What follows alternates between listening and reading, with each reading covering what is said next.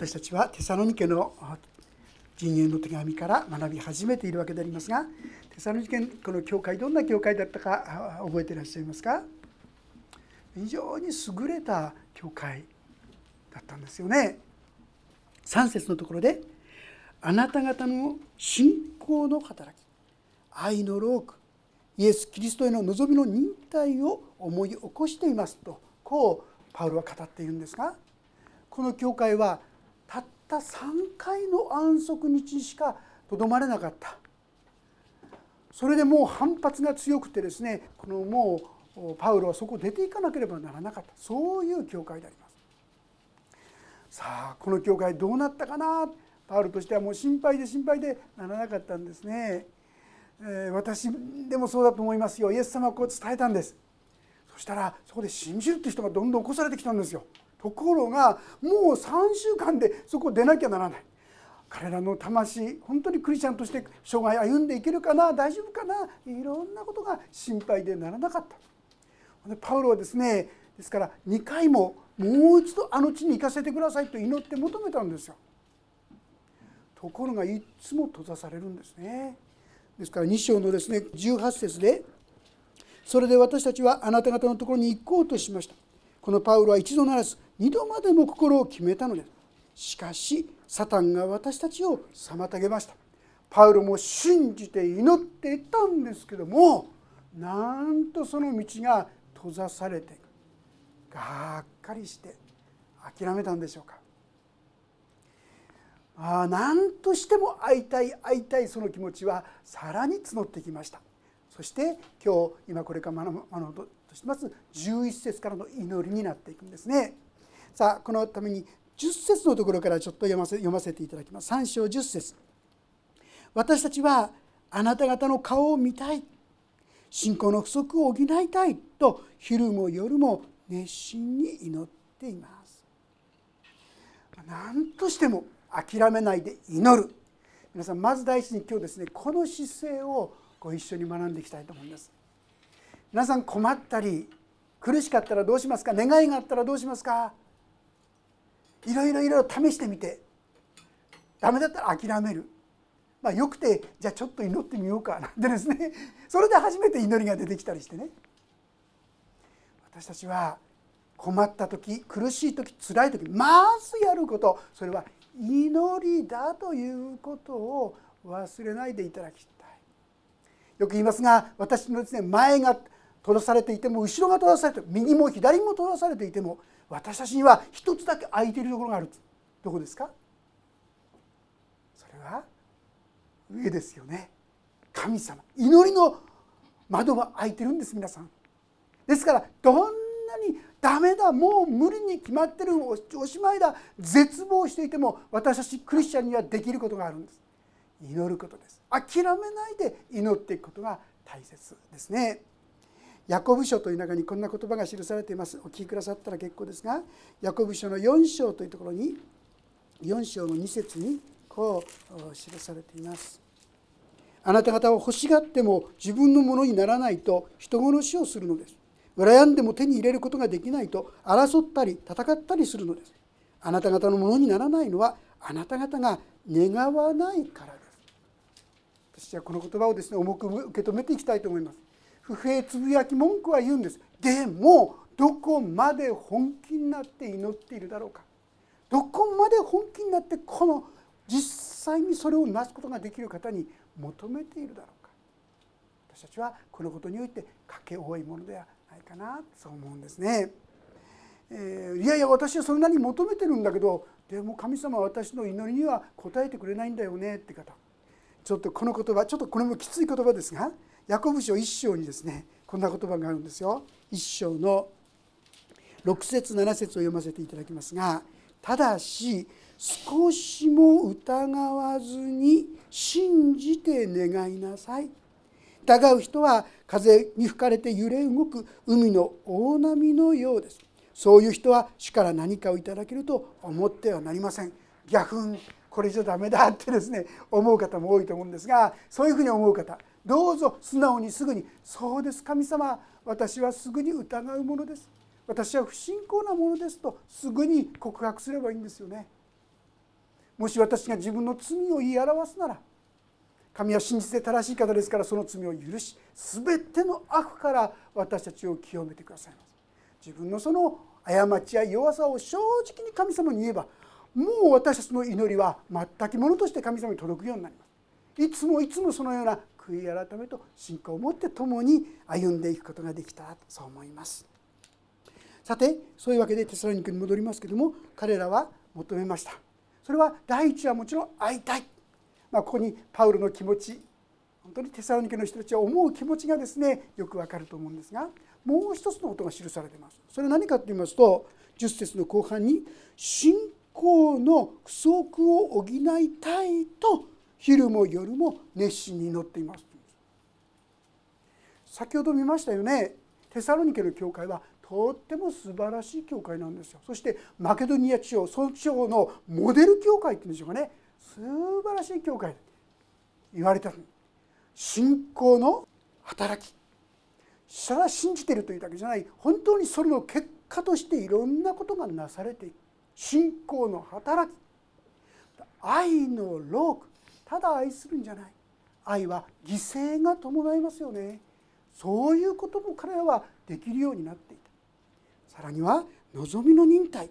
本当に最終的に。今目の前のあだこうだそういうことじゃない。本当に最終的な神様の恵み勝利をしっかりと仰ぎ見る。素晴らしい信仰に生きてたわけですよ。ああ素晴らしいね。テサロニケの教会の人たちだねってこう言われるような人たちだったのになおもパウロは彼らの不足を補いたいって言ってるんです。どうしてでしょうか？これは私たちもそういう意味でいつも学びたいことでありますが皆さん信仰っていうのはねここまで到達したからもう OK とかねそういうことないんですよ。どこまでもどこまでも変えられ続けていく求め続けていく。私がですねもし自己満足あこんなもう随分良くなってきたななんて思いますとね皆さんの変わられ方が皆さんが変わっていくのが止まっちゃいますよ。絶えず絶えず神様の栄光の姿に私たちは栄光から栄光に変えられていくとコリント書に書いてありますがそれを求めていく必要があるということなんですね。自己満足してはダメだということになります。さあ、えー、じゃあどういうことですが信仰の不足なんでしょうかそれが12節に書いてあります11節は今道を開いてくださるようにということでしたけども12節は「また私たちがあなた方を愛しているようにあなた方の互いの間の愛をまた全ての人に対する愛を増させ満ち溢れさせてくださいますように」書いています。要するに私たちの愛を増し加えてくださいこれですねいわゆる人間的な愛情そういうレベルのものじゃないです。ここで言うのはアガペの愛です。神様の愛。こういう愛を増し加えてくださいますように。こういう愛というのはどういう愛なんでしょうか。ちょっと見てみたいと思いますがルカの福音書。ルカの福音書の6章を開けてみていただけますでしょうか。ルカの福音書の6章の32節から36節ちょっとご一緒に読んでみたいと思います。ルカの福音書の6章。32節から36節であります。よろしいでしょうか？私たちが求めるべきまた目指すべき愛の世界というのはどういうものか。32節からです。3はい。自分を愛する者を愛したからといってあなた方に何の良いところがあるでしょう？罪人たちをさでさえ自分を愛する者を愛しています。自分に良いことをしてくれる者に良いことをしたからといってあなた方に何の良いところがあるでしょう。罪人たちでさえ同じことをしています。返してもらうつもりで人に貸してやったからといってあなた方に何の良いところがあるでしょう。貸した分を取り返すつもりなら罪人たちでさえ罪人たちに貸しています。ただ自分の敵を愛しなさい。彼らによくしてやり返してもらうことを考えずに貸しなさい。そうすればあなた方の受ける報いは素晴らしくあなた方は意図高き方の子供になれます。なぜなら意図高き方は恩知らずの者にも憐れみ深いからです。あなた方の天の父が憐れみ深いようにあなた方も憐れみ深くしなさい。どうでしょうか皆さん。これが神様の愛の基準です。自分に優しくしてくれる人自分にいいことをしてくれる人に優しくする親切である。それは特別に褒められることじゃない。誰でもやってること。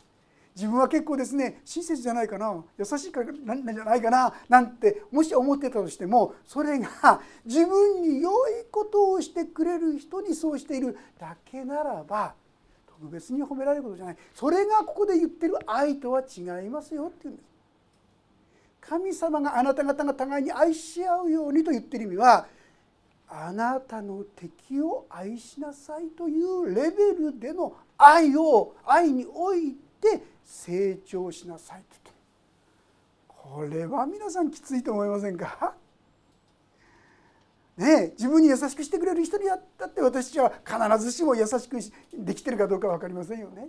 ましてや私たちに良いことをしてくれない人に対して優しくなれるか。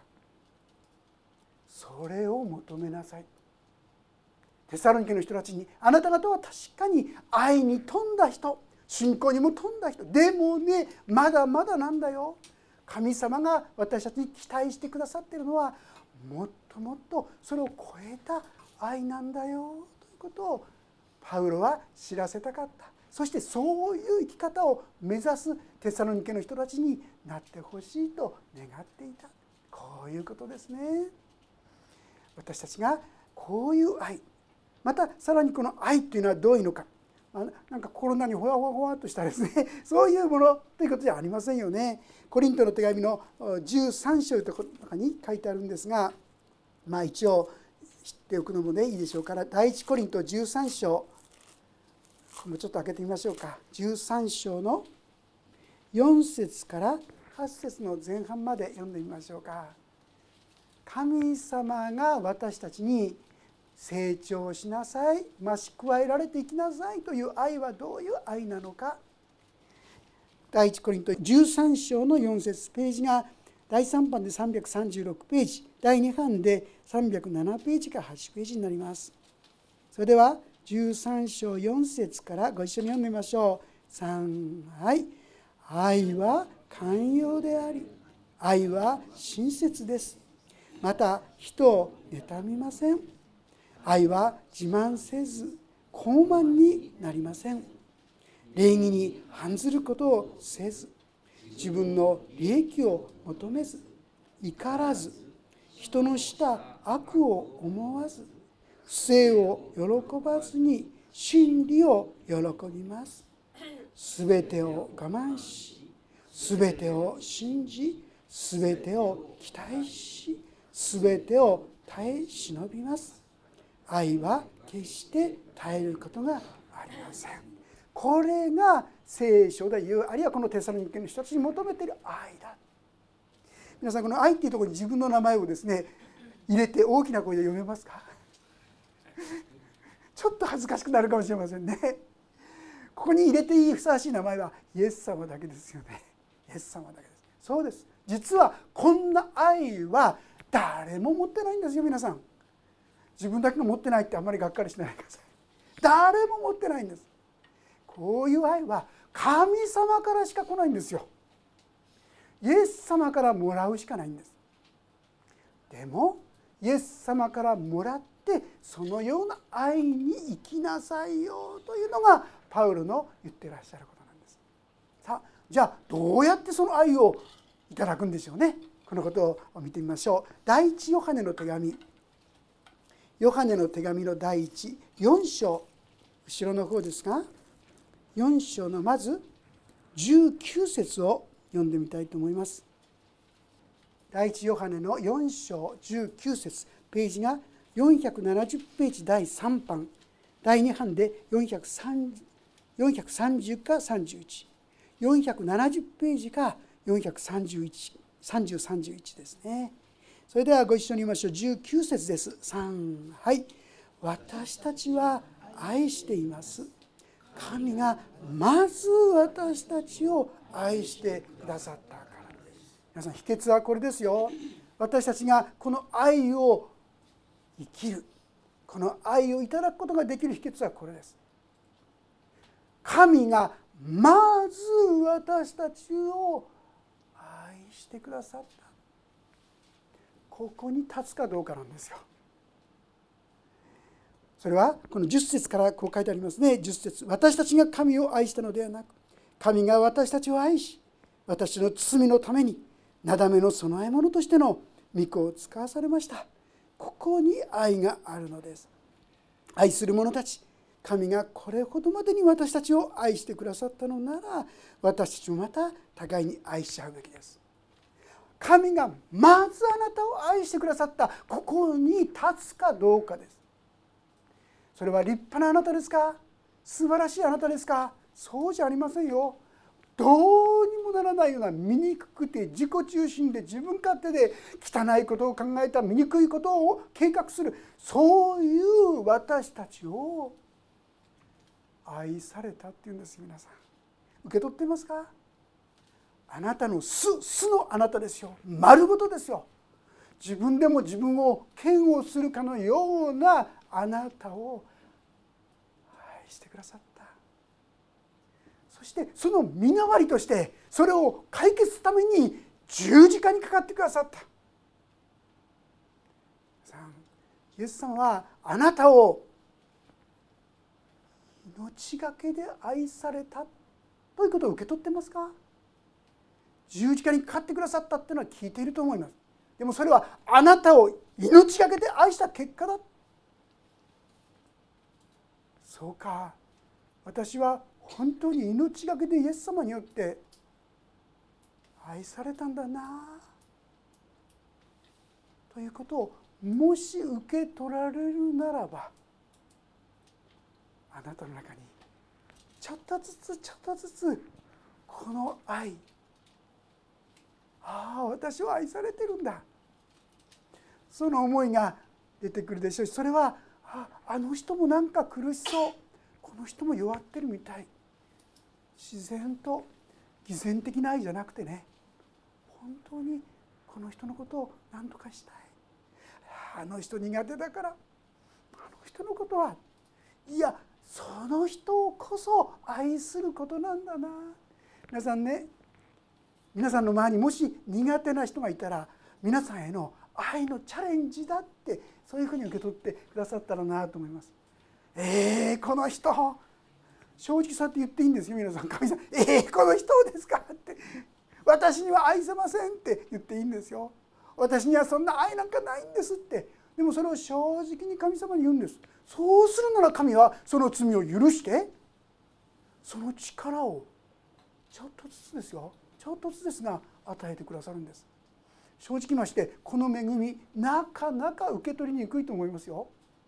実は正直まして私が本当の意味でそのことを分かり始めたのは進学校を出る頃になってからなんです。皆さん。もう新婚の生活何年も経ってですね。あ本当にどうにもならない自分がでも神様はその自分を受け止めて許してくださっている愛してくださっている。ここに立たれる時にあなたのうちに変化が現れ始める。そして私たちは愛しています。なぜなら神がまず私を愛してくださったからですと言えるようになってくる。こういうことですね。あなたにとって十字架。それはあなたを本当に愛した愛なんだな。もしどうもそう思えないって方そのまま祈ればいい。神様あなたの愛がまだわからないんです。十字架の愛が私のためだと受け取れないんです。神様どうかそれが分かるようにしてください。そして私がこのまま許され受け入れ愛されてるってそれが分かるようにしてください。そう祈ってほしいと思います。皆さん秘訣は祈りなんです。どうせ私はダメに決まってるとか諦めじゃなくてもう一度今までダメでももう一度そして神は約束してくださったんだからその愛をくださる。そう信じてぜひ求めていっていただきたい。これがパウロがテサロニケに願ったことでありまた言い換えれば私たちに願っていること。私の教会の目標は愛し合う群れですよね。それは愛が見える教会になりたい。正直まして現実には全然そうじゃない。いいんです。そこから出発なんです。神様どうか愛せるようにしてください。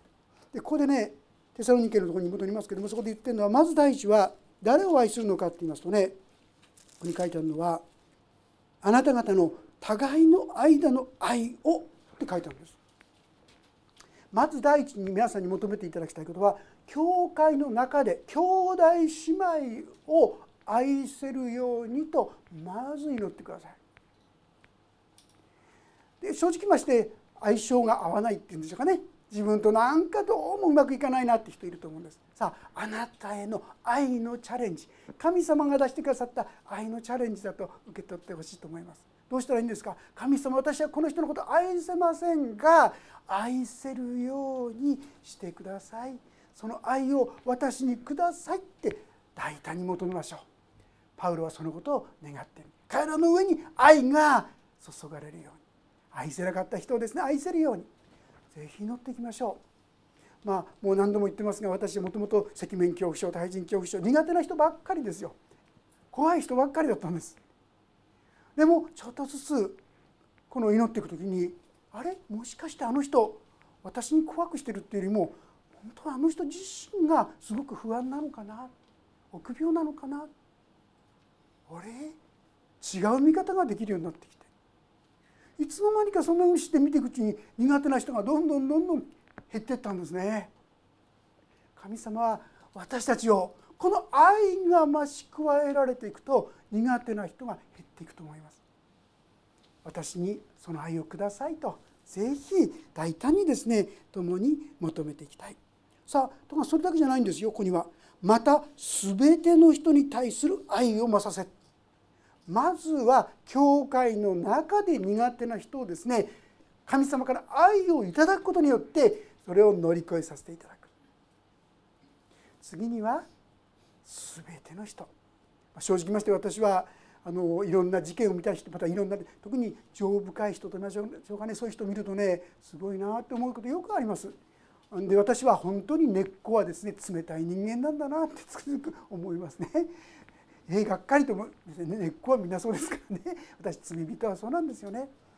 でも神様に祈っていくとそういうものがちょっとずつ与えられてい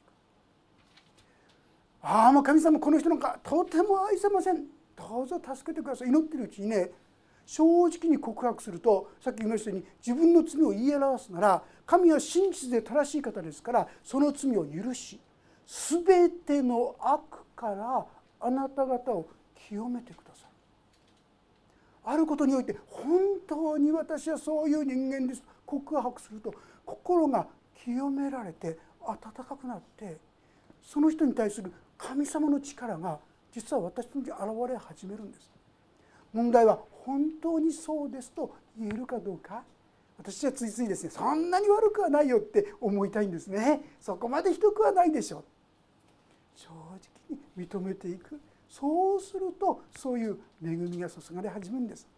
嫌だ嫌だと思ってた人に対してだんだんとですねあちょっとこうしてあげたらいいかななんてね気持ちが出てくるんです。もう何にもですねその気持ちがない時は別に無理しないことないですよ。皆さんあの背伸びしないで。それはそれとして今あるところに基準として歩みなさいと書いてありますからそういうのが出てくるまで無理しない方がいいです。でも祈っていく時にただ祈り続けていく時にあこうしてあげたいなああしてあげたいなってもし思いが出てきたらそれは本物の愛ですよね。神様は御心のままにあなた方のうちに働いて志を立てさせことを行わせてくださるという方そういう気持ちが出てきたら一歩踏み出してみてください。できるんですよ。今までどうもできなかった。優しくなってあれ？でもここであんまり喜びすぎないでください。お変わった。あできた。まだまだですよってね。さらにテサロニケのもっともっとこの愛に富むものになりなさいとイエス様が言ってくださったことを覚えながら。この愛にですね本当に成長していく。そういうものに共にならせていただきたいと思います。さあもう一つ。13節にこうあります。またあなた方の心を強め私の主イエスがご自分のすべての生徒と共に再び来られる時私たちの父なる神の御前で清く責められるところのないものとしてくださいますように。これ何のこと言っていますか？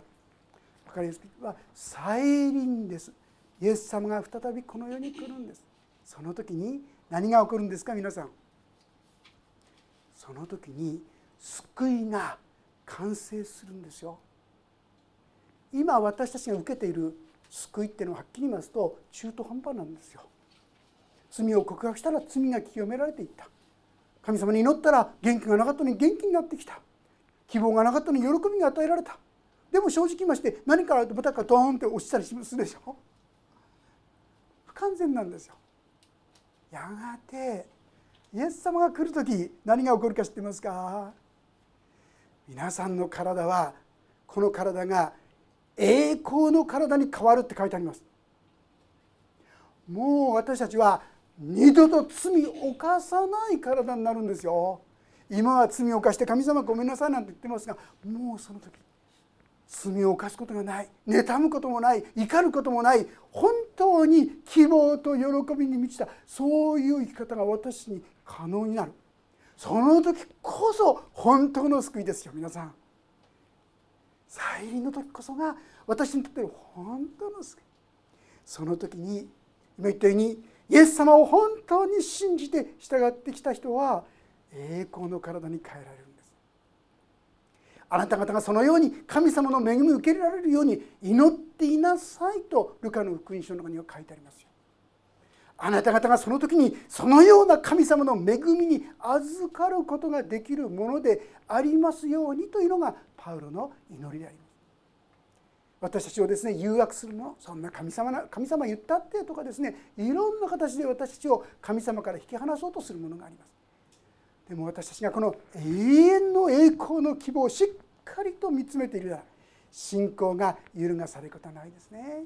地上でこんな成功したとかこんな祝福をいただいたこんな恵みをいただいた。これも感謝なことですがそれは栄光再臨の時にあられる本当の栄光に比べるならばもう本当に取りに足らない。私たちはこの目標をしっかり見上げて。ルカの福音書の中にはですねイエス様が再び来る時にね多くの人がうなだれてるんですね神様なんかいるのかな？助けてくれるだからそうじゃなくてですね天上に天を見上げてって書いてます。イエス様をお迎えする。イエス様来てくれたんですね。待ってました。今や私は本物の救い栄光の救いに預かれるんですね。感謝ですって。見上げるような生き方をしなさいとこう言っているんですね。ヘブル書の11章という中にこの信仰者たちがですね多くの苦しみや困難の中でなおそれを乗り越えて真実に歩み続けた秘訣がですねヘブル書11章13節からこう書いてあるんですね。新約438ページ第3版第2版401ページか2ページですが聞いてくだされば大丈夫です。お読みします。11章13節これらの人々は皆信仰の人々として死にました。約束のものを手に入れることはありませんでしたがはるかにそれを見て喜び迎え地上では旅人であり気流者であることを告白していたのです。彼らはこのように言うことによって自分の故郷を求めていることを示しています。もし出てきた故郷のことを言っていたのであれば帰る機会はあったでしょう。しかし事実彼らはさらに優れた故郷すなわち天の故郷に憧れていたのです。それゆえ神は彼らの神と呼ばれることを恥となさいませんでした。事実神は彼らのために都を用意しておられました。旧約の本当に信仰の書が歩んだ人々もこの永遠の御国の宝をですねいつも見上げていたからこそ右にも左にもそれないでまっすぐに御国に向かって歩むことができた私たちもね、地上での成功やですね人の目やいろんなものを気にします。そういうことではなくてこの地上でのことではなくてやがてついに現れるこの永遠の栄光の世界に今や私たちをたたんとしているここにしっかりと目を向けましょう。そうするならば今地上で出会ういろんな困難や苦しみがあっても OK 大丈夫。イエス様が一緒だから。そしてこれもかえって祝福に変えられるんだ。大きな信仰の勝利の道に進むことができるでしょう。そのように共に歩んでいきましょう。こうパウロは言ってくださってるわけですね。私たちもいろんなことがあると思いますがこのテサロニケの人と同じようにこの信仰の道もうこれでいい。私も結構神様によって変えられてきた。なんて自己満足でとどまらないで本物の愛に生きるものとなりましょう。また神は答えてくださると信じて祈りましょう。あのことこのこと。人間の手の技よりもまず祈ることですね。そしてやがて御国から私はとんでもない栄光とんでもない祝福が私たちがそこに預かるこの信仰この希望をしっかりと握ってこの歩みを共にし続けていきたいと思います。お祈りをいたします。恵みの神様私たちをこの永遠の栄光の世界へと導いていてくださることありがとうございます。ついつい目の前のことに目がくらんで神様あなたを見失ってしまうような私たちですけどもどうか真の愛を求めて愛に成長する増し加えられるものにならせてください。イエス様がこんな私を愛しこんな私のために死んでくださった。この信仰がお一人々のうちにしっかりととどまり主よこの愛を他の人にも分け与えたい。こんな神様に応えて神様の喜ばれる道を歩みたい。そんな信仰へと私を導くくださいますように。そして主よ栄光から栄光へと私たちも日々新たに変えられていく。歩みとならせていただきますようにお願いします。祝福がお一人一人のうちに豊かに豊かにあふれますように。主イエスキリストの皆によって祈ります。もうしばらくそれぞれに応答の祈りをお進みください。